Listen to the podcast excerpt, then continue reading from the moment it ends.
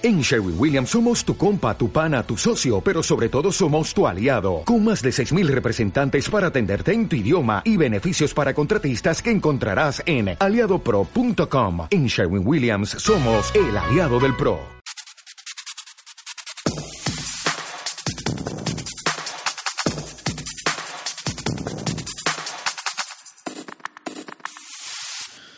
Muy buenas a todos, bienvenidos a el episodio 6 de ITIL Podcast. Estamos aquí, como siempre, un servidor, Alberto Roldán, arroba Alberto en Twitter. Tenemos también al señor Luis del Barco, como siempre. Muy buenas, Luis. Muy buenas, ¿qué tal andamos? Eh, ¿Qué tal, qué tal Alberto? ¿Qué tal estás? Pues estas dos semanas de vacaciones, ¿no? Pues sí, bueno, relajados, ¿no? Sí, relajados, como siempre. Como siempre.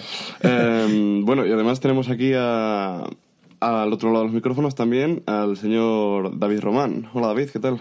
Buenas, pues muy bien. Eh, bueno, para la gente que no te conozca, dinos un poco quién eres, qué haces, dónde te pueden encontrar, cuál es el- la calle de tu casa, el portal, el número. Tu, tu DNI, DNI. Grupo sanguíneo. Pues soy David Román, eh, soy un desarrollador iOS, eh, a la vez estoy estudiando segundo de bachillerato y me podéis encontrar en Twitter como arroba dromaguirre.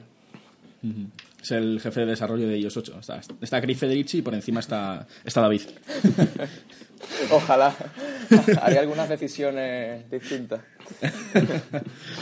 Eh, Bueno. bueno, antes de empezar con el tema que nos atañe, yo quería hacer una pregunta bastante obligatoria, yo creo, a, a todo aquel invitado que venga.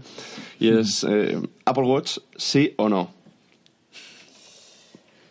Ay, yo ya lo dije en Twitter que me espero a la segunda o tercera generación. Porque ahora mismo me parece que es como un juguete. Ahora mismo no, no tiene mucha funcionalidad, no tiene mucho, no se le puede sacar mucho provecho. Hombre, yo estaba viendo estos días eh, un montón de aplicaciones. En la- Han actualizado eh, estas últimas semanas con soporte para Apple Watch. Y, oye, la cosa pinta bien. De hecho, creo que ya tiene más aplicaciones que en una, semana, ¿sabes? Sí, pero me, me refiero un poco más al ámbito de- del desarrollo, porque el, el SDK ahora mismo está muy, muy cerrado. Sí, o sea, ahora, ahora nos comentarás más a fondo acerca de, del SDK de WatchKit y, y demás. Y bueno, pues. Oye, aún tenía que haber hecho un Periscope, tío. No, se nos olvidó hacer un Periscope. Luis- tú, Luis, que eres muy fan de Periscope, hacer uno en directo, bueno. Siempre decimos que vamos a hacer uno, siempre se nos olvida, pero bueno, ya haremos alguno. Entonces, bueno, pues eh, este podcast va a tratar, este episodio, acerca de iOS. Va a estar todo enfocado en iOS. No sé si tocaremos algo de Mac, según nos diga aquí el señor David. Si ha tocado algo de desarrollo en Mac, Mm, Muy poco. pues entonces vamos a hablar solo de iOS. Y bueno, del nuevo MacBook, ¿qué opinas? Eh, pues como desarrollador, para usarlo de desarrollo me parece que no es suficiente. Pensaba que, o sea, en un principio, con la CPU que le pusieron, yo en- pensaba que podría haber posibilidad de usar Xcode y eso. Pero al parecer los benchmarks dicen que, que no. Sí, o sea, este, este Intel Core M, que es el que lleva, o sea, es, es muy, muy, muy poco potente, ¿no? O sea, dijeron que era como el, como el Air del 2011, creo que era, o del Sí, 2010. algo así. O sea, es nada y menos. O sea, le sirve a mi madre para navegar y el correo electrónico y poco más. O sea, no... Pero bueno, pues yo estoy seguro que Intel o incluso Apple, se está hablando también de que Apple puede sacar sus propios procesadores para este MacBook. Y bueno, pues seguro que al final acaban sacando un i5 o un i3, algo más potentes, o incluso Apple saca su procesador, como ya hizo en sus principios con los PowerPC. Pero bueno, pues yo creo que Apple acabará sacando su procesador y lo acabará incorporando en este MacBook y para los Mac más potentes seguirá usando, usando Intel. Y bueno, pues si te parece, señor del barco, vamos a empezar con, con el tema que nos atañe hoy. Sí, hombre, cómo no. Eh, bueno, antes de nada yo quería preguntarte, David, eh, que nos cuentes un poco tu experiencia eh, de lo que es ir a, a la WWDC y, bueno, cómo te invitaron y tal. Porque, bueno, cuenta un poco eso. A ver, lo más importante, ¿paga Apple o no paga Apple? ¿Paga el billete o no? ¿Te paga el billete o no lo paga el billete? ¿El billete de avión? Sí. No, eh, no. Bueno, en un principio, desde el principio. Eh, en 2013 y 2014 eh, fui a la conferencia de desarrolladores en San Francisco con una beca que ofrecían a los estudiantes que, bueno, que hicieran una aplicación contando un poco mm, su, su currículum, una especie de aplicación en forma de currículum, ¿no? Y total, yo el primer año la hice, no con muchas esperanzas, la verdad, pero al final pues acabé seleccionado y conseguí ir de entre 150 estudiantes de todo el mundo a nivel global y pues nada, una experiencia muy muy buena. Eh, lo de que paga Apple, pues el- en principio paga la entrada, lo que es la entrada al evento, que son unos 1.500 dólares, pero el resto, lo que es alojamiento, lo que es mm, Vuelo y transporte y todo eso, no, eso no lo pagan. Vamos, que al final casi te dejas otros mil y pico pavos hasta allí. Sí, exactamente. Serían, si en total para cualquier desarrollador normal fueran unos 3.000 euros, pues para mí fueron la mitad aproximadamente. Ah, pues yo, yo, yo creía que también pagaban el vuelo. O sea, sabía que pagaban la entrada, obviamente, pero. No, creía que también por, pagaban el vuelo. por desgracia no. Es algo de lo que se queja muchísima gente y hay incluso estudiantes que seleccionaron y, y por culpa de eso no pudieron ir. Es una pena. O sea, tampoco creo que a Apple le suponga un gasto. Exactamente, eso es lo que todo el mundo dice, que pff, se sacan 3 céntimos del bolsillo y ya Se lo pueden pagar. La cartera y dice. Arregla hambre en África, ¿no? Sí, sí, sí. Bueno, pues y contanos un poco, o sea, que te- supongo que te mandarán un email, te dirán casi seleccionado. ¿Cómo es ir allí? Em, ¿Cómo te tratan? ¿Cómo es todo eso? O sea, creo que es algo que interesa bastante, a mí también, y seguro que al señor del barco también. ¿Cómo, cómo es todo eso? O sea, cuéntanos, haznos un, un resumen de cómo es todo eso. Vale, pues en principio yo en 2013 y 2014 fueron experiencias bastante distintas. En principio porque en 2013 fui solo, fui, perdón, fui com- acompañado de mi padre. Y en 2014 fui solo, pero acompañado de dos otros estudiantes que habían sido seleccionados de España. Y la verdad es que en- como te tratan es muy, muy bien. O sea, no, no hay ningún punto, ninguna pega que tú digas, no, podría haber estado mejor esto, podría habernos atendido más. Incluso en 2014 nos atendieron más porque eh, en ciertos eventos de Apple y eso, eh, en ciertas conferencias eh, prepararon como habitáculos para los estudiantes para que se pudieran meter ahí muy bien. Y luego pues hubo una pequeña fiesta que hicieron con un concierto y tal. Y en 2013, por ejemplo, eh, se notó la mejora con respecto... O sea, en 2014 se notó la mejora con respecto al 2013 porque se fijaron más en nosotros y primero nos dejaron acceder a la fiesta, que en 2013 no nos habían dejado, por, el, por el alcohol y eso. Sí. Y eh, por otro lado, nos eh, mm, como alquilaron un- una parte en unos cines, en un Cinemax que había cerca. Y desde el balcón, digamos, pues nos organizaron allí una pequeña fiestecita al lado del concierto, con pizza, con incluso vino Johnny Ive y eso, y muy, muy bien. Joder, de- fiesta con, con Tim Cook y Johnny Ive. ¿eh? Sí, tiene, Que sí. ser, tiene que ser muy épico eso. Tim no se pasó por ahí, pero Johnny Ive estuvo ahí y uf, fue, fue un bombazo. La que llevaba. Estaba a la, vez, a la vez diseñando los iconos, ¿no? Entonces, Eh, bueno, pues vamos a empezar ya con lo que viene siendo eh, el tema en sí, que es, eh, bueno, hablar un poco de, de qué le falta a iOS actualmente y, o qué le echamos de menos ¿no? en, en nuestro uso y qué cosas pues nos gustaría ver de cara a un futuro. Le dejamos empezar a, a nuestro invitado. A ver qué, qué le añadiría, que él seguro que tiene una, una perspectiva mejor que la nuestra, de que se en el mundo del desarrollo. Entonces, pues, ¿qué le falta? ¿Tú qué crees que le falta a iOS? ¿Desde el punto de vista de desarrollador o de usuario? De ambas. Vamos vamos a empezar primero por el punto de vista del desarrollador y después pasamos al punto de vista del usuario también con nosotros. Vale, pues desde el punto de vista de desarrollador yo diría que le falta... mm, le falta optimización, le falta un poco de... mm, que todo funcione con menos esfuerzo por parte del desarrollador, porque ahora mismo el desarrollador que desarrolla una aplicación para iOS 8, valga la redundancia, eh, se encuentra con muchos problemas. Yo en Twitter cada vez que me meto hay un desarrollador queja uno o varios desarrolladores quejándose de un bug súper raro que ha encontrado en no sé qué parte de no sé qué librería. Entonces, el... yo creo que el objetivo principal de Apple ahora mismo con respecto a la mejora de iOS es ponérselo más fácil al desarrollador y a solventar muchísimos bugs, solventar, mm, optimizar el sistema, porque si nos fijamos con respecto a características ya tiene muchas y ya está bastante bien con respecto a lo que era hace dos o tres años. O sea que yo lo que pienso es que debería centrarse ahora en, en hacerlo todo mm, smooth, ¿no? Mm, Suave. Sí, sí, sí. Em, respecto a Swift, que venía a simplificar un poco Objective-C, em, ¿de, verdad ha simplificado? ¿Ahora es más sencillo para vosotros programar con Swift o no? Pues me vais a, a perdonar, pero yo todavía no, no he tocado apenas nada de Swift porque estado bastante, bastante liado con el, con el bachillerato. Y lo único que pude ver de Swift eran la, la primera semana que estuve en San Francisco, que lo estuve toqueteando, pero eh, y como os imaginaréis, pues eh, la primera versión, la primera beta era penosa y, y no, no puedo, no tengo una opinión actual de, de Swift. Pero por- con respecto a lo que he visto, mm, las conferencias que están dando, el- la atención que está trayendo y que ya está en la versión 1.2, que la acaban de sacar con iOS 8.3, yo diría que ya está bastante maduro.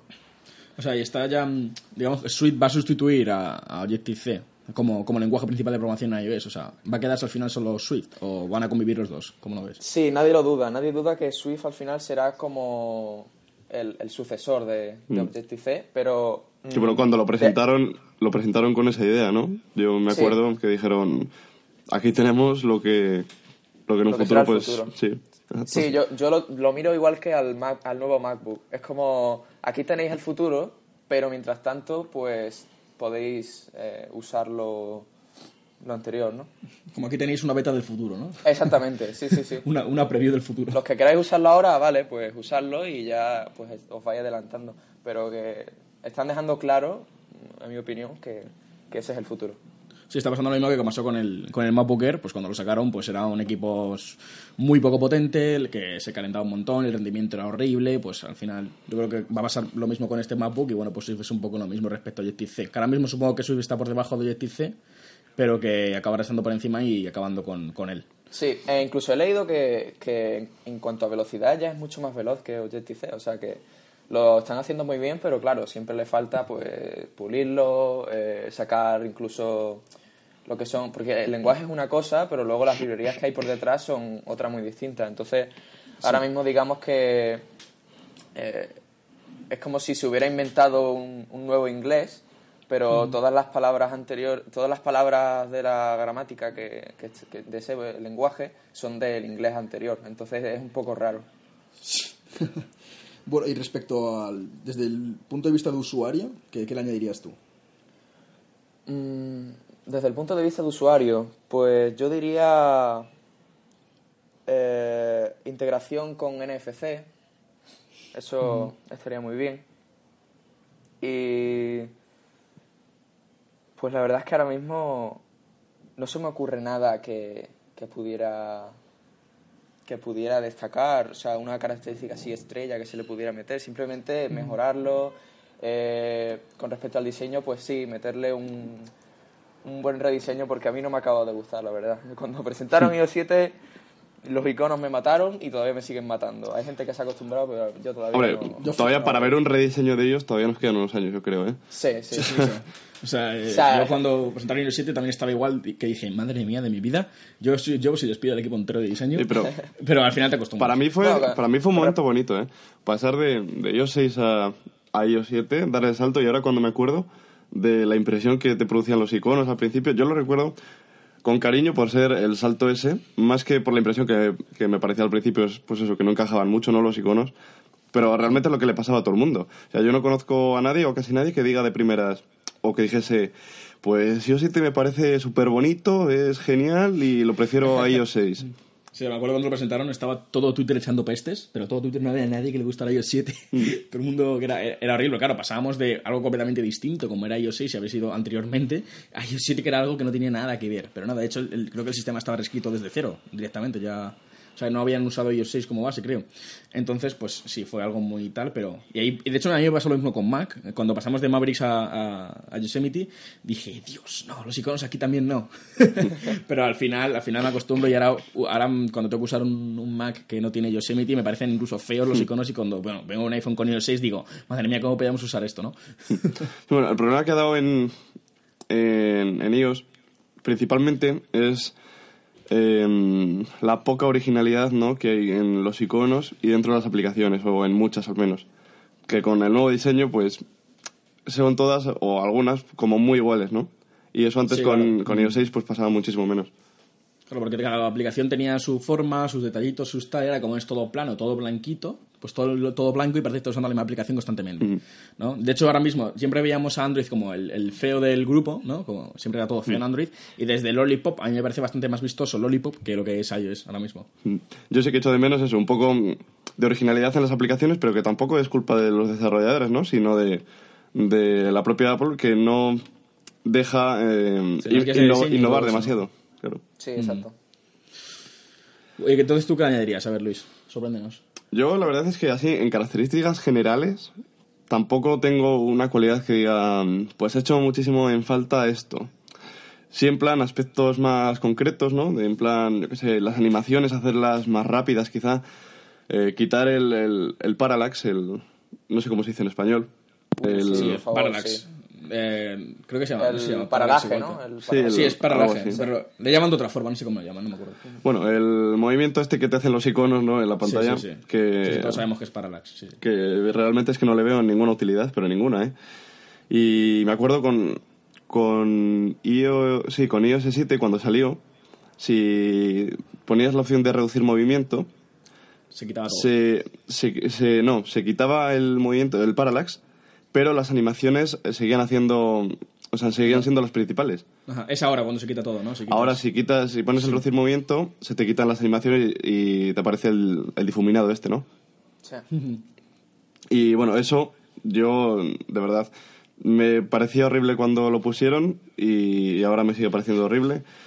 Y no sé, mejorar muchísimo el, los widgets, ya lo dije en otro episodio creo, me parece que está súper desaprovechado el, el centro de notificaciones en, en el tema de los widgets, creo que son muy grandes, ocupan mucho espacio y eso, en cuanto tienes pues 5 o 6, dejan de ser útiles porque tienes que estar haciendo Scroll. Claro, tienes que estar haciendo scroll todo el rato y, y ya pierde eso de, de la vista rápida, ¿no? Que es Claro. el, el objetivo.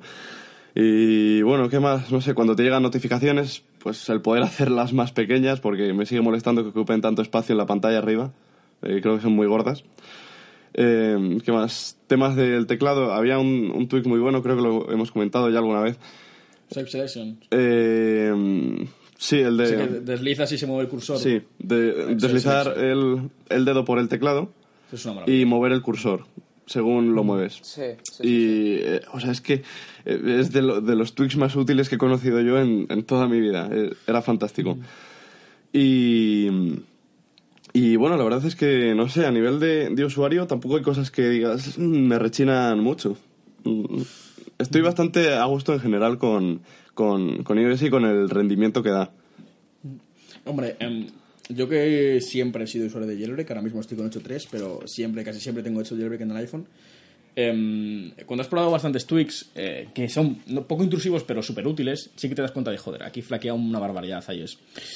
Y una de las cosas que he hecho en falta es un gestor de archivos. No a lo Android, en plan de que vas a explorar todas las carpetas del sistema, como iFile, por ejemplo, con Jailbreak está iFile y puedes explorar todas las carpetas del sistema.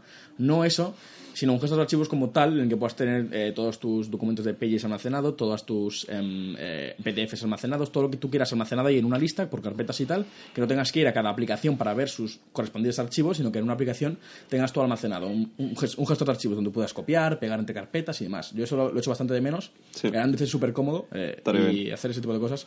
Y también, pues, yo lo he hecho de menos, que de hecho puedas incluso comprimir archivos, crear un zip, eh, descomprimir un zip, ahí, pues la verdad es que... a ver, por ejemplo, mi madre con su iPhone pues no va a hacer eso, pero yo a lo mejor sí que le saco una, una utilidad. Y un gestor de archivos es lo- una cosa que yo le añadiría.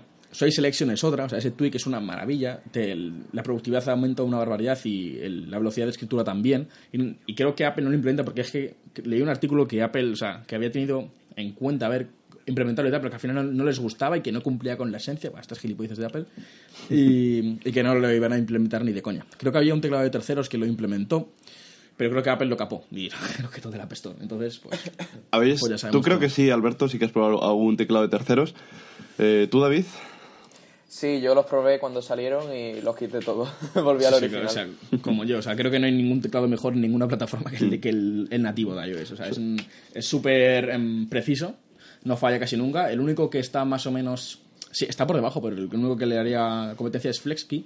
sí, Flexi. Flexi. Ese es Flexi. el que más me convenció, sí. Flexi es, es un. es- de hecho, es el teclado que yo uso en Android, es un muy buen teclado. Y tiene unas cosas bastante chulas, tiene extensiones dentro del teclado. Y una de las extensiones es el Swipe Selection. No como tal, o sea, es- no es deslizar desde el centro del teclado, sino es deslizar un poquito más arriba, pero lo puedes hacer. Pero me sigue sin convencer tanto como me convence el nativo de iOS. O sea, al final no tengo ningún teclado de terceros instalado, ni creo que lo vaya a tener. Entonces, bueno, yo siempre me sigo quedando con, con el Game por defecto. Y respecto al centro de notificaciones de los widgets, estaría bien que hubiera algún, algún- algo como si lo pudiéramos redimensionar a nuestro gusto, Sí. como si fuera una ventana del Mac. O sea, que Sí, tú puedes sí. redimensionarla y todo se ajustara como las tiles de Windows Phone, por así decirlo. Que puedes hacer algo así. Estaría bastante chulo. Y, y lo que sí, por favor, Apple, el centro de control, deja personalizarlo, por Dios, deja poner el icono de los datos Ah, ahí, sí. por, favor, en serio, o sea, cuando vienes del jailbreak, es una cosa que dices, pero, o sea, es tan, tan idiota el no ponerlo, eso no tiene ningún sentido. No entiendo por qué, pero en sí, es, que es Apple, entonces, pues, pues es lo que hay. Pero vamos, cuando vienes del jailbreak y tienes eh, ese tweak, o hay bastantes tweaks que lo hacen, pero que puedes ponerte de todo en el centro de control eh, como toggles, pues hay, hay cosas bastante útiles, como por ejemplo hay uno que te permite mm, esto, los globos de las aplicaciones, pues le das y se quitan todos los globos. A mí que me molesta mucho, en vez de tener que estar entrando de aplicación a aplicación, activar y desactivar datos móviles y tal, sobre todo lo de los datos móviles y la localización, también tener un toggle para localización, pues es muy útil porque tenerla activada siempre gasta una barbaridad de batería. Entonces, pues yo más o menos sé lo que añadiría, seguro que me he dejado alguna cosilla por ahí, pero es eso. Ah, y una cosa más respecto a las notificaciones interactivas, que por, por favor Apple libere y deje Ay, sí, por eh, favor. implementar lo de iMessage, que puedas contestar de ahí, que es una maravilla, pero yo es que Sí. yo no uso iMessage. Que lo puedas implementar en Telegram, por favor, o sea, Sí, sí, Apple, libéralo, por favor, y eh, liberar a Siri también Hmm. que Siri pueda trabajar. Ya se, está, se lleva diciendo eso desde antes de iOS 7, que Apple iba a liberar más APIs de, de Siri para que lo pudieran usar aplicaciones de terceros, pero bueno, todavía lo seguimos sin ver. Y oye, yo quiero decirle a Siri que me mande un Telegram. No sé. De hecho, eh, desde la, en la- cuando, estuvo- cuando estábamos todos en la cola de, de la WWDC 2013, estábamos ya dentro, esperando, entrando. Decimos, ostras, ¿cuándo, cu- ¿vosotros cuán- en qué momento de la presentación pensáis que van a decir lo de Siri? Porque ya dábamos, dábamos por hecho que, que lo iban a, a decir. O sea, y cuando no dijeron ni una palabra, dijimos, qué raro. Sí, o sea, cuando ves en iOS 8 que han implementado teclados de terceros y no han hecho lo de Siri, es como, por Sí, favor, sí, sí, sí. Apple, por favor. Pero me, Sí, da pero- A mí, me, da, me da a mí que es porque están teniendo problemas de compatibilidad entre aplicaciones, que no saben muy bien cómo...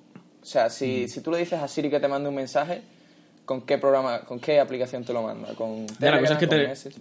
Claro, pero igual que te reconoce que tú le dices eh, Siri, abre Telegram y reconoce Telegram y abre Telegram, con lo cual reconoce el nombre de la aplicación y lo sabe asociar a la aplicación para abrirla, sería lo mismo pero mandando un mensaje. O sea, eso Siri ya lo tiene. Sí. Tú le puedes decir que te habla aplicaciones. Entonces, decirle, manda un mensaje por Telegram tal, no creo que la gente de Telegram tardará nada y menos en actualizarse porque son súper rápidos siempre para hacerlo y implementarán algo con lo que tú lo puedas hacer. O, Que sería genial. O incluso poner eh, un apartado para Siri de aplicaciones por defecto. Es lo que más... Yo es lo que más... Mm. Y bueno, yo creo que Siri en general está muy infrautilizada por, Sí. por casi todo el mundo. Y, y yo me incluyo también. Ah, o sea, Yo, a mí me gustaría eh, em, usar Siri muchísimo más de lo que lo utilizo. Porque creo que sabiendo cómo puede ser realmente muy, muy útil. Pero claro, hay que... Yo creo que hay que dedicarle algo de tiempo a aprender qué puedes hacer, qué no. Y, y yo creo que sí que se podría usar muchísimo más de lo, de lo que lo usa pues la mayoría de la gente. Sí, tiene una curva de aprendizaje, ¿no? O sea, Y, es que- y bueno, sí. yo creo que este año por fin lo veremos en el eh, en OS X. Es que en el momento en el que salga Siri en OS X va a ser el momento en el que se libere en iOS. Porque también es que en OS X no tiene sentido caparlo. O sea, Sí. eh, no es que no tiene ningún tipo de sentido. En OS X tiene que estar liberado para todas las aplicaciones y si lo hacen en OS X lo van a hacer también en iOS, es que estoy seguro. Entonces, eh, probablemente será una de las novedades más gordas porque Windows 10 ya está metiendo presión con Cortana, que ya, la- ya lo ha implementado. Sí. Entonces, Apple, eh, teniendo ya Siri desarrollado, no creo, que, no creo que vaya a perder la oportunidad de implementarlo en la siguiente versión de OS X. Y es que está cantadísimo que va a entrar. Entonces, yo creo que el año que, el año que viene va a ser el año, bueno, el- este año Este en sí, año, sí. en, en el que va a. Siri se va a liberar y va a aparecer tanto en OS X como en iOS eh, de una forma más amplia. Y- ya te llamaremos para hablar de, de, Sí, sí. de la WWDC cuando en junio es, ¿no? Sí, en junio. pues ya, ya hablaremos de ello. Vale. Iba a, decir, iba a decir algo, macho, pero como siempre se me olvidan las cosas y luego me acuerdo, me acuerdo a la mitad del episodio. No, no me acuerdo qué iba a decir, pero bueno, en sí. Ah, sí. Que Siri, o sea, no sé. Eh, a ver si me comentáis un poco que, para qué usáis Siri vosotros. Yo, por ejemplo, lo uso sobre todo. Ahora en iOS 8.3 se ha implementado una cosa muy chula. Y es que ahora Siri, si tú le dices que llame en altavoz, por fin llama en altavoz. Porque no tiene sentido hablar a Siri desde fuera y que la llamada no se ponga en altavoz. O sea, no tiene ningún tipo de sentido. Si estás usando Siri, Claro. es porque no tienes que coger el teléfono, ¿sabes? Entonces, si dices a Siri, llama a Luis del Barco en altavoz, pone en altavoz automáticamente. Sí. Eso es muy cómodo y lo lleva pidiendo yo bastante tiempo. Eso lo han añadido, sí, en la última versión. Y claro, es que es, es algo que dices, o sea, es lógica. Es decir, Claro. ¿para qué voy a usar yo Siri eh, para llamar a alguien si luego me tengo que poner el teléfono en la oreja? Entonces, pues... Sí, sí, bueno, di para qué lo usas, Alberto, que te he cortado. Bueno, pues yo lo uso. lo- lo- lo- para lo que más es para llamar, eh, tanto por teléfono como por FaceTime. A veces, por ejemplo, yo tengo guardado, digo FaceTime con mi novia y ya llama a mi novia. eh, o FaceTime de audio con tal, o llama a tal. Bueno, pues lo típico, llama no sé quién al trabajo, llama no sé quién a casa, al móvil. Em, también para que me lea notificaciones en la calle, que si le preguntas, oye, Siri, em, ¿qué notificaciones tengo? Te las va leyendo. Y también para, para alarmas. Es los últimos usos que le di yo a Siri. O sea, no sé si vosotros le dais algún uso más avanzado, pero vamos, yo tampoco es que. Lo tengo ahí, pues la típica para hacer la gracia con los amigos y poco más.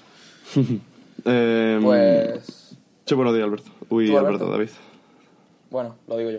Eh, yo, como, como Luis, lo uso para poner alarmas algunas veces. Eh, también lo uso eh, para llamar, pero muy esporádicamente, en plan de- cuando no tengo muchas ganas de, de marcar. Y finalmente, pues para reproducir música, cuando digo, pues reproduce todas las canciones y ya está. Eh, Cuando, cuando me da igual lo que escuchar, pues se- le digo eso. Te has liado al principio, David. Eh, le has llamado Luis Alberto. Y a mí me has llamado Alberto. ¿Qué? ¿Qué? Ahora cuando has empezado a hablar, has dicho, yo como Luis utilizo para poner alarmas. Y Eso, eso. Alberto Co- el que habla. Como Alberto, como Alberto, sí. Sale, sale. Em, bueno, yo lo utilizo mm, pues para también alguna vez para las alarmas. em, para la de hoy no, porque se me olvidó ponerla. Pero Nos hemos dado cuenta. sí. em, algunas veces para, para enviar tweets. Para buscar en plan en restaurantes cerca y cosas así también en- lo uso bastante para mirar los resultados de, de la jornada, de la liga y tal. Em, ¿Qué más? La verdad es que tampoco es un uso. no le doy demasiado uso y. Y poca cosa más, la verdad. A lo mejor para, para abrir aplicaciones alguna vez, pero tampoco. Tampoco es algo que digas. eh, me ahorra mucho tiempo, ¿no? O sea, la, la aplicación es ya eso es demasiado bajo, o sea, tardas menos Claro. tú en darle Sí, que eh. en decirle que te la abra. Sí, es realmente. ahorrarte un clic más en el, en el botón de, de inicio y, y ya. Y, o sea, no, no le gritéis brutos a Siri, o sea, a veces con esto del Oye Siri a veces le meto un grito al iPhone. No, yo es que lo tengo quitado, creo. yo, yo- yo- yo lo tengo activado y a veces cuando estoy cargando yo le meto un grito. Oye Siri y tal, desde la cama. Oye, Siri. Y lo coges de la mesa. No, yo lo tengo quitado. Buah, muy mal, tío. Eso, eso mola, está bastante chulo. Y hay una cosa de Siri que me que parece idiota. O sea, si le dices que active Wi-Fi o que desactive Wi-Fi, en vez de Wi-Fi o Wi-Fi, dice IFI. O sea, mirad, o sea, lo voy a hacer la prueba. Siri, desactiva Wi-Fi. Vale, he desactivado el feed. IFI, ¿qué es IFI? O sea, dice fi solo, ¿no? no, dice IFI. ¿Qué, ¿Me explicas tú qué es IFI, tío? O sea, lleva desde iOS 7 eso. Y la gente, Apple, no sé si no usa, o sea, los desarrolladores españoles o la gente que trabaja en Apple España no se da cuenta de estas cosas y las reporta, o sea, IFI. es que no lo entiendo. De verdad, me pone de los nervios. En fin, bueno, pues es una cosa que tenía yo ahí, tenía que soltar en algún momento porque es, me pone de los nervios. De hecho, no lo uso para desactivar la Wi-Fi porque me pone de los nervios escucharla y decir IFI. No sé dónde se la han sacado, pero bueno. Y. Y bueno, pues la, la otra parte del, del, del episodio era que cómo está avanzando el desarrollo en iOS, ya nos he comentado un poquito antes eh, David, pero ahora vamos a profundizar más acerca de librerías nuevas, de funciones nuevas. eh, en, en iOS 9 va a haber, siempre hay una función estrella, por así decirlo, en este caso en iOS 8 fueron las extensiones, y también hay que hablar acerca de en iOS 9 cuál va a ser la función estrella, porque siempre hay eh, features menores que implementan, pero siempre está la cosa grande, que es lo que hace que se actualice un sistema operativo a otro, ¿no? Entonces, vamos a hablar de estas dos cosas. Lo primero que cómo se está avanzando el desarrollo en iOS con Swift y demás, las librerías nuevas que están implementando, que nos contarás tú, qué cosas nuevas que se van a ir eh, pudiendo hacer, funciones nuevas, etc., pues bueno, pues comentaremos un poco a ver, David, cómo, cómo, cómo está yendo el tema por allí. Pues con respecto a Swift, la parte de Swift, eh, están saliendo una cantidad ingente de librerías y de frameworks eh, adaptando las antiguas funcionalidades de, de Objective-C a, a Swift e incluso pues mejorándolas, porque claro, Swift es un lenguaje muy dinámico, muy, muy, eh, muy claro, muy ligero de usar. Y están saliendo librerías que con, con, con tres líneas de código puedes hacer lo que antes en Objective-C hacías con, con 20 o con 30. O sea, realmente es mucho más sencillo Swift que Objective-C. Sí, es- muy, muy, muy, muy sencillo. Lo que pasa es que eh, la curva de aprendizaje pues, es, algo más, es algo mayor que con respecto a Objective-C porque existen conceptos de lenguajes que, que no son C, básicamente. Entonces son, hace una mezcla de muchísimas, muchísimos otros lenguajes. Entonces, por ejemplo, Luis del Barco podría programar o no. Cualquiera, yo, yo, yo siempre he sido del pensamiento de que cualquiera puede programar. Si se toma su tiempo y lo aprende, y aparte Apple tiene muchísimo material que, para aprender y eso, yo creo que, que cualquiera puede aprender a programar y encima con Swift que se supone que es un lenguaje más, más simple y más seguro sobre todo. O sea, ¿crees que se puede empezar a desarrollar en iOS eh, ahora con Swift? O sea, como todo el mundo más o menos está empezando con Swift, pues sí que es un buen momento para, para empezar a desarrollar ahora. Yo pienso que con solo Swift, sí. Hace unos meses no se podía, o, o por lo menos no era recomendable porque estaba muy, muy verde. Y seguramente se actualizaría tan rápido el lenguaje que el que estuviera aprendiendo se liaría muchísimo. Pero ahora O sea, es mismo. mejor esperar a que esté terminado y después ya... Sí, exacto. Por lo menos que la 1.0 que todo el mundo la estaba esperando, pues eh, a partir de ese punto yo creo que ya es recomendable eh, aprender desde cero incluso. No, no creo que haya problema. Y bueno, y respecto a las librerías y tal nuevas, o sea, ¿qué, ¿has visto tú alguna que te llame la atención? Que digas, hostia, pues esta librería que hace tal está muy chula para implementarla en no sé qué sitio. ¿Te Pues- ha llamado la atención? Pues sí, llevo, llevo tiempo con varias en, en la mirilla, ¿no? Eh, pero claro, todavía como no he tocado Swift, pues mucho menos eh, he tocado librerías de Swift. Pero sí que es verdad que Facebook, eh, Facebook, Facebook ha, Facebook. ha- Facebook, Facebook ha estado eh, sacando una, una cantidad de librerías impresionante y encima de una, no librería como otra cualquiera o con una funcionalidad, sino librerías que, que pueden cambiar todo el paradigma. Eh, por ejemplo, ¿sabéis lo que es JavaScript? Sí. Pues ha sacado una librería que, eh, con la que puedes implementar toda la parte gráfica de los componentes gráficos de tu aplicación de iOS con JavaScript. Y eso hace unos meses o años era bastante impensable. Y Facebook lo ha sacado hace poco. O sea, y eso puede hacer que... eh, en- nunca, nunca, en, Android es Java o JavaScript, mm, lo que se programa. Sí, en Android es Java. Java, ah, vale, vale. Nada, pues iba a decir, bueno, una gilipollez. Iba a decir que sí, entonces ahora la gente de Android lo tendría más fácil, pero no, no es lo mismo Java que Java. No, no, no tiene nada que ver. Entonces, por ejemplo, pero entonces alguien que desarrolle en web sí que podría venirse a iOS y hacer sus pinitos ahí. Entonces, con esto. Sí, yo creo que sí, porque es muy, muy parecido a, a lo que es el etiquetado de, de, de la web. Y creo que sí, que se podría. Mm, ah, pues está, está muy bien. Y Facebook, o sea, ¿cómo tiene tanto interés en sacar librerías, em, tantas librerías, no? Que al final no sé si a, si a ellos les benefician algo o... Pues sí, es algo que, que últimamente ha estado sorprendiendo a la comunidad y la verdad es que pues está muy bien porque Facebook tiene un, un equipo de ingenieros de ellos pues impresionante y están sacando una serie de librerías que yo no sé si les beneficiará, pero yo creo que como empresa mm, como empresa de, de software como que les honra, ¿no? sacar, Claro. sacar cosas así. Sí, pero ti- tienen que sacar algo por algún sitio porque no creo que se lían ahí a, a, a sacar librerías ahí sin sacar ellos nada y dedicar tiempos de trabajo tal, no sé. No sé si las desarrollarán ellos para su propia aplicación y después eh, las sacarán. También como- es verdad vale. que, que hay algunas hay una- algunas librerías que las presentan como esta librería pertenece a tal aplicación. Por ejemplo, la de Pop es una librería que sirve para crear animaciones independientes de, del framework que usa Apple, ¿no? Para crear sus animaciones. Y la verdad es que está, está muy muy bien y es la que usaron en su aplicación Facebook Paper. Las aplicaciones son una maravilla. macho. Sí, sí, sí, es, me encanta. pero solo está disponible en Estados Unidos, que es lo que es lo que no me explico, porque Facebook lo hace mucho eso de sacar solo aplicaciones de Estados, en Estados Unidos y no sé por qué.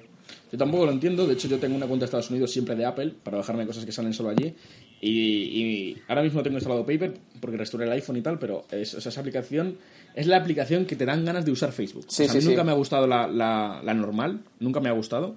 Y, y es que esa aplicación es todo tan bonito, tan, tan smooth, todo, tan, Sí. es, es- es genial, es genial, simplemente es genial. De hecho, creo que el, el- quien hizo Paper o sea, que es un equipo aparte de desarrollo en Facebook, o sea, es como un equipo que no sé si, si lo com- o sea, se compraron un equipo directamente, no sé qué hicieron, pero, o sea, es, es- la gente que desarrolla eso como que no es la misma que desarrolla la otra aplicación, es todo...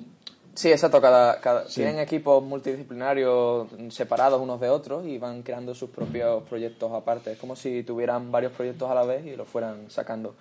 Y ellos mismos se encargan de, de hacer sus librerías open source y todo lo que ellos saquen es del- de ese equipo. No tiene nada que ver con lo que es facebook.com ni... ni No, ya, ya, sí, resto. sí, supongo. Mm, Y nos dejamos, tío, ¿te acuerdas, Luis, el, el podcast? No sé si era el anterior o el otro. Nos dejamos hablar acerca de Research Eh, Kit. No comentamos nada de Research Kit. Hace dos que fue cuando vino Pablo. Cu- Cuando vino Pablo. Hay que comentar acerca algo de Research Kit, que dijimos que le íbamos a comentar en algún momento. No sé si tú le habrás echado un ojo a, a cómo están haciendo esto. Pues no, no, David. no, no lo he mirado, la verdad. No. Pero a mí me parecía muy interesante. Lo primero es que lo hicieron open source. Sí. eh, que no, muy, no es muy normal en Apple hacer este tipo de cosas. Pero eh, realmente va, va a significar esto que. O sea, que va a ayudar a los médicos. O sea, no busca sustituir al médico, sino ayudar al médico. Entonces, eh, se salió una estadística que habían conseguido una cantidad de información en 24 horas eh, equivalente a la que habían conseguido eh, un año los médicos. Eh, creo que fue eh, una semana después de que sacaran Research Kit, pues habían sacado una barbaridad de información de gente que ya estaba colaborando con estas cinco o seis aplicaciones que sacaron con esto, que ahora ya hay bastantes más, y que consiguieron una barbaridad de información y que bueno, que eso al final pues va a ayudar a, va a ayudar a los médicos. Y oye, pues a mí si me dicen cuando tengo que ir al médico, aunque tenga que ir, que para hacer una gilipollez, pues bueno, puedo hacerlo desde mi iPhone, pues para mí, y seguro que a gente que tenga este tipo de problemas como que sacaron en, en, en la keynote, pues es muy interesante. O sea, no, no sé cómo lo veréis vosotros, pero para mí, vamos, me parece una, una pasada. Sí, esto viene muy de, de la mano también, ¿no? Con, con el tema del, del Apple Watch y, y todo el enfoque que le está queriendo dar, pues, Apple al, al tema de la salud. Y, bueno, yo no, no lo he mirado demasiado, la verdad, y tampoco es algo que me llame excesivamente la atención en este momento. Eh, así que creo que en el futuro, pues, obviamente, eh, todo el tema de, de salud, pues va a estar muchísimo más ligado a, a temas de, de tecnología y a llevarlo todo en, en nuestro smartphone, que realmente es genial, es, yo es lo que intento, ¿no? Volcar todo lo que pueda en, en dispositivos que me pueda llevar y donde pueda tener todo accesible eh, prácticamente en cualquier lugar, ¿no? Y, y bueno, es hacia lo que se tiende y, y sí, supongo que es como un primer paso, ¿no? Sí, y el hecho de que sea open source, yo como desarrollador pues, me he quedado bastante impresionado porque Apple yo creo que casi nunca hace estas cosas, ¿no? Pero el hecho de que se haga open source yo creo que es un, un esfuerzo por parte de Apple porque este porque el proyecto mm, siga, siga adelante. sí, se instaure, ¿no? Sí, se acaba instaurando. Se instaure, sí. Eh, todavía creo que no está open source, creo que es el mes que viene, pero, pero tiene muy buena pinta. Lo tendré que mirar. Te- Me he dejado antes que habías comentado tú que también estaría guay que implementaran el NFC abierto, ¿no? Porque ahora mismo solo podemos usarlo para Apple Pay. Y es, es verdad, porque, por ejemplo, hay muchas cosas ya en Madrid y en Barcelona, en tal ciudades más o menos grandes, pues están implementando cosas chulas, como por ejemplo poder em, pagar el metro o el autobús directamente con el móvil a través de NFC. Y bueno, pues la gente de iPhone pues siempre nos hemos quedado fuera porque nunca hemos tenido NFC y ahora que lo hemos tenido lo tenemos capado, con lo cual nos seguimos quedando fuera. Entonces, pues es interesante a ver si en iOS 9 pues liberan el, el NFC porque no tiene sentido que solo funcione para Apple Pay, porque hay un montón de cosas que pueden ir bien eh, con NFC, como por ejemplo, ya digo, eh, pagar con distintos servicios que no sea Apple Pay, aunque tampoco tendría mucho sentido porque no hay ninguna alternativa mejor. Pero por ejemplo, el hecho de entrar al autobús o entrar al metro y acercar el teléfono y ya simplemente pues con eso que se nos abre la puerta y no tener que llevar aparte la tarjeta hasta que te dan, y ese tipo de cosas, pues sería, estaría muy chulo. Mm. Sí, bueno, el tema de, de los pagos y todo esto tiene muchísimo que avanzar, pero también es algo que, que pues este año precisamente es cuando, cuando se ha puesto el, el empeño no especial en, en pues eso, en, en que se instaure, digamos. Y yo escribí, bueno, ya no me acuerdo, hace, hace un par de semanas, tres semanas, salieron unas estadísticas de, de, Apple Pay en Estados Unidos y parece ser que está dando mm, bastantes errores a la hora de usarlo. Eh, o bueno, no tantos, no tanto errores, eh, sino problemas en general. Pero problemas no solo de, Apple Pay, que a veces pues eh, falla, no lo reconoce la máquina, o no falla Apple Pay, pero lo que falla es eso, la, máquina, ¿no? Del, sitio en particular.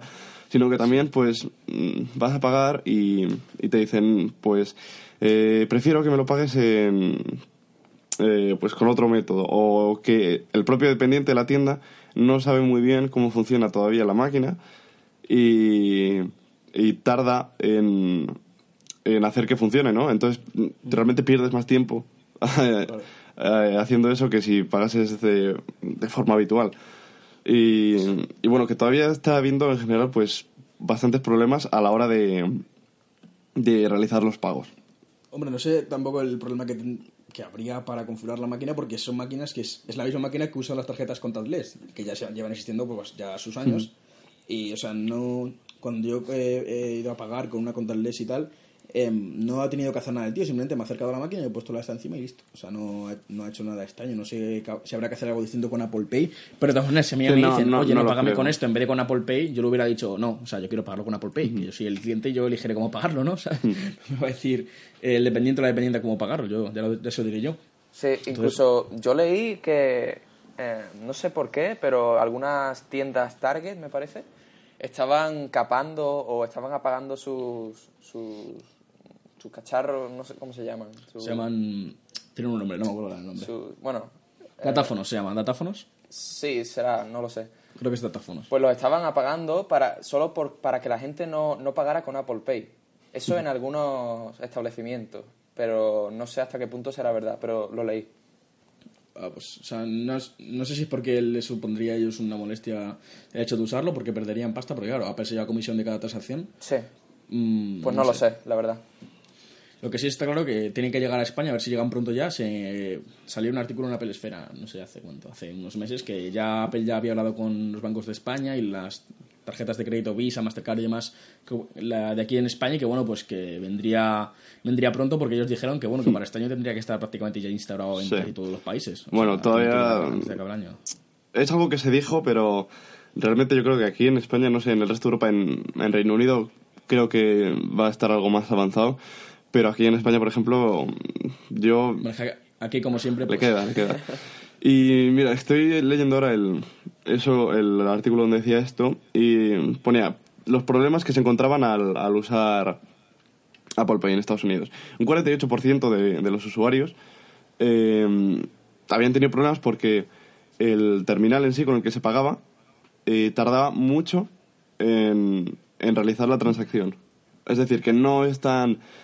eh, que a veces no es tan fantástico como nos muestran en los vídeos, ¿no? Que es, eh, lo acerco, lo, lo pongo y me voy.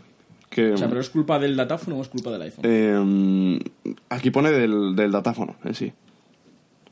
Mm, Entonces, eso ya no creo que Apple pueda meter mano ahí. Entonces, es Ya, ya, ya. de los Pero eso, eh, un 42% dice que, mm, que el, el dependiente de la tienda pues no está muy familiarizado todavía con esto y si hay algún problema pues no, no te sabe resolver. Y luego que hay un 36% pues decía que, eh, que o las transacciones eh, pues daban error o que o que se doblaban, es decir, que como que te aparecía dos veces o te cobraba dos veces o algo así. Se doblaban las transacciones. Bengate. Eh, bueno, y algunas cosas más, pero en general eso, que no funciona tan, tan fluido. También como lo pintan, ¿no? Y bueno, que también está Apple Pay, recordamos, también está en el Apple Watch. Y lo que yo tengo la duda es cómo confirmas tú la transacción en el Apple Watch, porque no tienes Touch ID. O sea, ¿qué haces? ¿Cómo va en el, en el Apple Watch? No, no lo sé. Mm, Veo a la gente que acerca la mano y paga, pero ¿con qué lo confirmas? No lo entiendo. ¿Cuál- ¿Dónde está la seguridad? Eh, la seguridad es que es un código, creo. Es un código de cuatro dígitos. O sea, tienes que meter el código en el Apple Watch. Sí, creo que sí. Mm, no, está chulo. O sea, ya lo de pagar con el reloj eso ya es el sumo. O sea, yo llego en el McDonald's, pido una hamburguesa, hago así con el reloj y listo. Sí, sí, sí. No- no veo el momento... eh, en el que llegue, ah, No sé si has avanzado algo en tu decisión, Alberto, del, del Apple Watch. Pues a ver, o sea, digamos que en mi lista de prioridades, pues antes del Apple Watch estaba la pantalla que ya he comprado, que me Ah. llega mañana lunes. Y bueno, pues ahora mismo pues el presupuesto del Apple Watch pues ha bajado un poco y tendré que ahorrar eh, unos, unos, unos cientos de euros más para el Apple Watch. Pero, pero sí, o sea, probablemente este año es casi seguro 100% que va a caer, no sé cuándo. Eh, lo tenía pensado comprármelo, de hecho, ahora, según saliera, pero al final le decidí que mm, tendría que comprar antes la pantalla porque me estaba dejando los ojos en la que tenía ahora. Entonces, pues dije, vale, vamos a hacerle estas prioridades. El Apple Watch es un capricho, está muy chulo y tal, pero yo necesito una pantalla nueva. Con lo cual me he comprado la pantalla y el Apple Watch, pues seguro que acaba cayendo y no creo que caiga eh, antes de Navidades. Para Navidades acabará cayendo seguro el modelo, el modelo Sport. ¿Y tú, pues, sigues diciendo que no te vas a comprar? o? Sí, sí, yo no. No. Realmente no. no. Yo ya, ya lo dije las razones en, en otro episodio, no voy a volver a hablar de esto, pero no. No, mi decisión sigue siendo que, de momento, eh, los relojes para mí solo me van a dar la hora, de momento. Tú sigues con tu, con tu movement de este, ¿no? El MVMT, que te- Sí, bueno. a ti te vale. Eh, Y tú, David, nos has comentado antes que no, que tú tampoco te comprarías el Apple Watch. Sí, yo simplemente porque es la primera generación y como se suele decir, la primera siempre es la mala, ¿no? bueno, la, la menos... La menos buena. La ¿no? menos buena, sí. que no me parece que sea malo ni nada, pero el diseño, por ejemplo, pues tampoco es que me guste mucho. Es un poco gordo, un poco grueso para mí. Para mí Sí, eso sí, es verdad. Eso... Salió ayer una. Bueno, salió. Yo vi en Twitter una imagen que comparaba mm, el, el Apple Watch, o sea, de un, de un tío que había ido a probarlo. Y tenía el, el Apple Watch y justo debajo de él un reloj normal. Un, un reloj de. Pues un poco formal, ¿no? De estos de. Sí. Bueno, no, un reloj Estilo. normal. Y, y realmente no es tan gordo el, el Apple Watch, es decir, era prácticamente igual o incluso más, más fino. O sea que igual, igual nos estamos haciendo una Que no lo idea. hemos visto en persona todavía. Tenemos una idea que no lo hemos Claro, visto en persona. igual- Quizá- que exactamente. Igual Quizá estamos es haciendo en una la- idea que en no- las- en las imágenes que se ven más, más gordo de lo que parece, pero en fin. Yo, si- hombre, si me dieran a probar uno, pues lo probaría a ver qué tal y bueno, a ver. A lo mejor cambio de opinión teniéndolo en persona, no lo sé. Pues el día que salga en el Apple Store, yo sin duda, pues ese mismo día iré. Y iré a probar el de 42 milímetros y el de 38, porque... tan- Hombre, yo supongo que si me tendré que comprar uno será el de 42, pero el de 38, la gente que lo ha probado y tal dice que es, que es muy pequeño y que está pensado casi exclusivamente para mujer. Pues yo, yo leí ayer que no se notaba casi casi la diferencia entre uno y otro. Yo se lo leí a, a Eduardo Arcos, leí que él, cuando le mandaron a probar el Apple Watch, decía que el de 38 milímetros era, era demasiado pequeño. No sé, qué, no sé qué brazo tendrá él, pero dijo que el de 38 milímetros era demasiado pequeño y que el 42 era, era lo óptimo. No sé, no sé, hay que probarlo eso con Eh, bueno, Sí, también depende yo mucho también. de, de qué muñeca tengas, Claro, de la muñeca de tus dedos, si son dedacos o son deditos. Entonces, pues bueno, hay un montón de factores, yo creo. Eh, y bueno, aprovecho también para recordar, para quien no lo sepa, que ayer hubo movidón con, con el tema de las ventas del, del Apple Watch aquí en, en España, por lo menos. Que se, abrió, se abrieron las reservas, ¿no? Y había mucha gente que iba a ir a Francia a pillarlo. Y, y, Dijeron que tururú. y claro, eh, ellos tenían la idea de reservarlo, es decir, me lo reservas y yo voy al Apple Store el día 24 y lo compro. Entonces, fa- fantástico, vas, eh, no tienes que hacer, bueno, con la ibas a tener que hacer igual porque... Lo que hacen con los iPhones, siempre se hace eso con los iPhones, se van a Francia. eh, y bueno, pues, pues claro, vas a la tienda y ya está, tan felices. Pero, ¿qué pasa? Que al ir a comprarlo, pues no te deja eh, mandarlo a la tienda, tiene que ser a un domicilio. Eh, y claro, tiene que ser un domicilio francés. Entonces, pues ahí se la liaron a, a mucha gente. Yo sí que vi en Twitter bastantes quejas ayer con eso. Luego también con, con los plazos de entrega, que sí son muy largos. A Pablo Ortega, mi compañero en actualidad iPhone, lo pidió pues en los primeros minutos y le tarda ya está a mediados de mayo, creo. Y allá en Estados Unidos. Y, y bueno, y con el nuevo MacBook igual. Eh, a- ahora mismo se puede comprar a través de Es bastante a peor través de- del el Apple Store. Online. Se puede comprar aquí en España en Apple Store Online a, par- a partir de sí, desde ayer. Ya de cuatro o seis semanas. Está Y está así, en, en 3-4 semanas. Y dices, pero vamos a ver. Eh, primero, No te no, de 4 a 6, o sea, es una barbaridad. Lo, lo primero, eh, lanzas un nuevo dispositivo y no me lo tienes en la Store, porque no está. No, no. Yo- iba a ir yo, me iba a acercar ayer. Fui ayer- pero me comentaron al final que no estaba. Fui ayer yo y no estaba. Ya iba sobre aviso, ¿eh? yo ya lo sabía que no estaba porque había leído a Emiclar, que había ido a la de Murcia, había leído a Vitici, que en Italia tampoco estaba. Eh, no sé si en Reino Unido también había alguien que dijo que tampoco estaba. Es decir, no sé por qué, por alguna razón aquí en Europa, parece ser que en, en los Apple Store pues todavía no está el nuevo MacBook. Creo que tienen que estar teniendo problemas de fabricación de stock o algo No sé, pero en Estados Unidos sí que está. O sea, Estados Unidos ya sabéis que siempre es lo primero. O sea, lo- según salgan las cosas va a Estados Unidos y a China, que ahora mismo son los dos objetivos principales de Apple. Sí, sí, pero mm, que me resulta raro que no lo pongan en, en el Apple Store por lo menos. Porque además los Mac, o sea, el MacBook Pro de 13 el nuevo estaba el primer día con el, con el nuevo trackpad. Sí. O sea, el primer día ya estaba. o sea, Sí, yo lo estuve probando ayer también y, y fantástico. ¿Qué, qué tal el, el, el Force Touchpad? Es raro, es raro. Muy Es... extraño. A mí sí, es raro, pero en realidad eh, es muy loco, ¿no? Eh, Es muy loco, ¿no? Como los mexicanos. muy loco. Eh, Es que no encuentro una palabra mejor para describirlo. Es como, en plan, lo de que si pulsas más fuerte, como que se hunde más, si pulsas más flojo, lo, lo notas menos, ¿no? El, el clic y tal. Es muy curioso. Yo realmente tampoco sé cuantísimas eh, aplicaciones o usos se le puede dar a mayores, pero lo que es la experiencia, pues, pues bien. Y bueno, además de eso, de que en la parte de arriba, pues es útil. O sea, ahora mismo en los trackpad de ahora, eh, si pulsas en la parte de arriba no se hunde. O sea, no hace nada. Yo cuando fui a probarlo no conseguí eh, hacer que funcionara. El, el, el Force Click o el Force Touch, o como lo llamen. eh, o sea, me abrí QuickTime y, o sea, yo por mucho que apretaba, no sé cómo, no sé, eh, mi problema es que no sé el momento en el que tengo que apretar más o menos. O sea, yo no, no sé si es apretar de hacer más clic o de poner el dedo más fuerte, no, lo- no lo he entendido y no conseguí hacerlo funcionar. En QuickTime, que es la demo esta que te ponían que se, se avanzaba a la velocidad del vídeo si mantenías con el Force Touch este y yo no lo he conseguido hacer funcionar o sea que aún no sé cómo funciona es muy extraño y, y lo que sí que está hiper conseguido es la sensación de clic o sea no hace clic el trackpad pero parece que lo hace clic y es exactamente la misma sensación y en cambio si tú apagas el Mac y intentas hacerlo ves que no hace nada porque claro el motor eh, el áptico este no, no está funcionando Mm. con lo cual no hace nada pero esa, está súper conseguida la sensación de clic es exactamente igual que un clic normal Joder, pues mola. Pues creo que nada más, ¿no? pues no no mucho más como siempre solemos estar ahí Hemos Sí. hablado de. Hemos hablado de, de, de iOS, hemos acabado hablando de, de, de los Mac. Bueno, Ah, bueno, En fin. una cosa nos ha, nos ha olvidado. El Apple Watch eh, ha vendido todos los modelos, o sea, de todas sus ediciones, ha vendido todo. O sea, eh, incluido los Edition. em, Sold out. Qué locura. En primer- las primeras horas. En, en, en China sí, Creo no que sé en Esta- resto creo que en de, Estados de Unidos países. En China, En China la Edition se, se agotó o sea, en menos de media hora. O sea, no, no, no, en menos de una hora vendieron todos los Edition que tenían. Mm. Bueno, también es verdad que no sabemos cuántas pero unidades creo que son. tuvieran más de, yo qué sé, que tenían mil, dos mil unidades de Edition. No creo que Ah, tener no lo mucho sé. más. Ah, y eh, hay un vídeo que hizo un youtuber americano que yo sigo que se llama TechSmart, se llama Keaton, el tío Keaton Keller se llama.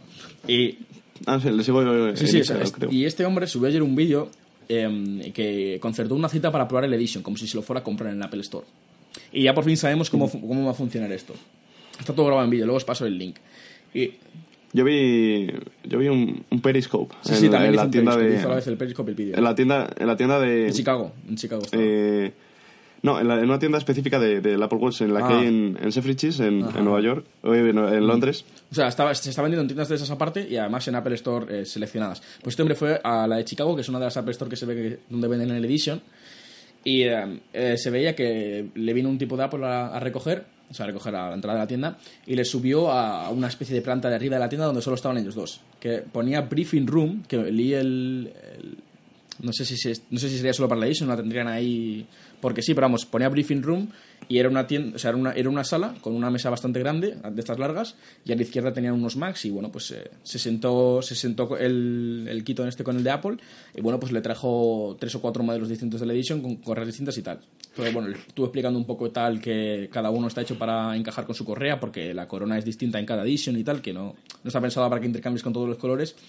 Y, y enseñó un poquito la caja. Esto que hablábamos, ¿te acuerdas del dock? Que nunca no os me he mostrado el dock de, que, que incluía el Edition. Y es que la caja, la propia caja, tiene un dock dentro. Que tumbas el Edition Sí. y tiene un cable. USB tipo C, que no es un Lightning. USB tipo C por abajo, la caja, que se lo enchufas a la caja. Que se conecta a la- y, en la y de la caja. caja va a la corriente. Y es que lo raro es que sea tipo C y no sea un Lightning. Eh, pero bueno, eh, así es ese dock, que no sabemos cómo iba a ser, pues bueno, es así. Es donde viene el Apple Watch, digamos que las cajas del Sport, del normal y del, eh, del Edition es prácticamente la misma forma. Solo que la Edition es de piel y tal, bueno, pues cuesta una pasta, pues es lo que tiene. Y ese además tiene incorporado el dock, que solo tiene la Edition no tienen los otros dos. Y estaba muy chulo porque, bueno, el tipo, pues tampoco fue una cosa que yo me esperaba algo más tal, o sea, le dio un vasito de agua y no sé qué más, no le di nada más. Y también eh, ya se ha aclarado esto que ponía que el modelo Sport iba a venir con dos bandas distintas, que hablamos en el podcast, que, que nosotros decíamos que, bueno, que podríamos elegir una de cada color. Pero estuve leyendo el otro día que tiene un PDF Apple por ahí escondido. Y ha salido una noticia hoy, creo que era en, en Cult of Mac o en Night to Fight Mac, no sé, uno de los dos, que salía que no iban a ser dos bandas como tal, en plan distintas que la pudieras cambiar entera, sino que son eh, dos bandas de tamaños distintos. Digamos que hay un PDF que en ese, ese PDF puso yo una foto en Twitter. Te muestra eh, como hay tres medidas distintas para las bandas, ¿vale? Está la pequeña, mediana y más grande, por ir resumiendo. Entonces, lo que hace Apple es, la correa solo es una, o sea, no tienes dos correas para cambiarlas completamente, sino que cambias como la mitad de la correa. Entonces, sabemos que las correas se enganchan por dos sitios, pues cambias tú la mitad de la correa. Entonces, eh, con eso la haces eh, mediana, la haces grande la haces pequeña. Y eso es, a lo que se refiere Apple con, cuando en la caja, en el Edition pone que la caja incluye dos bandas. No son bandas enteras ni de los colores que tú quieras, sino son, son las mismas de un color, del color que hayas elegido, solo que em, digamos que hay es una banda y media con el que tú la intercambias y puedes hacerla más grande o más pequeña. A eso se refería. Que estuve investigando y se referían a eso. No, no tiene muy bien especificado porque pone two bands y two bands todo el mundo entendemos dos correas distintas. Pues no, es eso. No son dos correas distintas. Bueno, pues esto es todo por hoy, ¿no? Sí, yo creo que ya hemos comentado todo lo que teníamos que comentar y más. Y pues bueno, pues, pues sí, pues esto es todo por hoy. Pues nada, eh, muchas gracias por venir, David. Ah, encantado. Te traeremos de nuevo eh, cuando salga después, el- probablemente en el podcast que sacamos después de la keynote de, de junio, pues probablemente te volvamos a invitar aquí y te vendrás y nos contarás un poquito a ver qué te ha parecido a ti, como siempre para tener el punto de vista de un developer. Por mí genial, ¿no? Pues perfecto. Y nada, recordad que nos podéis encontrar en Twitter como arroba de el podcast, a mí como arroba elebarcobay. A mí como arroba y al señor David. Como Dromaguirre. que además estará en el nombre del episodio. Así que, pues nada, un saludo a, a todos y nos vemos cuando, no lo sé, cuando nos Cuando vemos. el tiempo quiera. Cuando el tiempo Cuando quiera. el tiempo quiera. Cuando el tiempo quiera. Pues nada, un saludo y nos vemos cuando el tiempo quiera. Chao. Adiós. Hasta la próxima. Chao, chao. ¿No te encantaría tener 100 dólares extra en tu bolsillo? Haz que un experto bilingüe de TurboTax declare tus impuestos para el 31 de marzo y obtén 100 dólares de vuelta al instante. Porque no importa cuáles hayan sido tus logros del año pasado, TurboTax hace que cuenten. Obtén 100 dólares de vuelta y tus impuestos con 100% de precisión. Solo con Intuit TurboTax. Debes declarar para el 31 de marzo. Crédito solo aplicable al costo de la presentación federal con TurboTax Full Service. Oferta sujeta a cambios o cancelación en cualquier momento.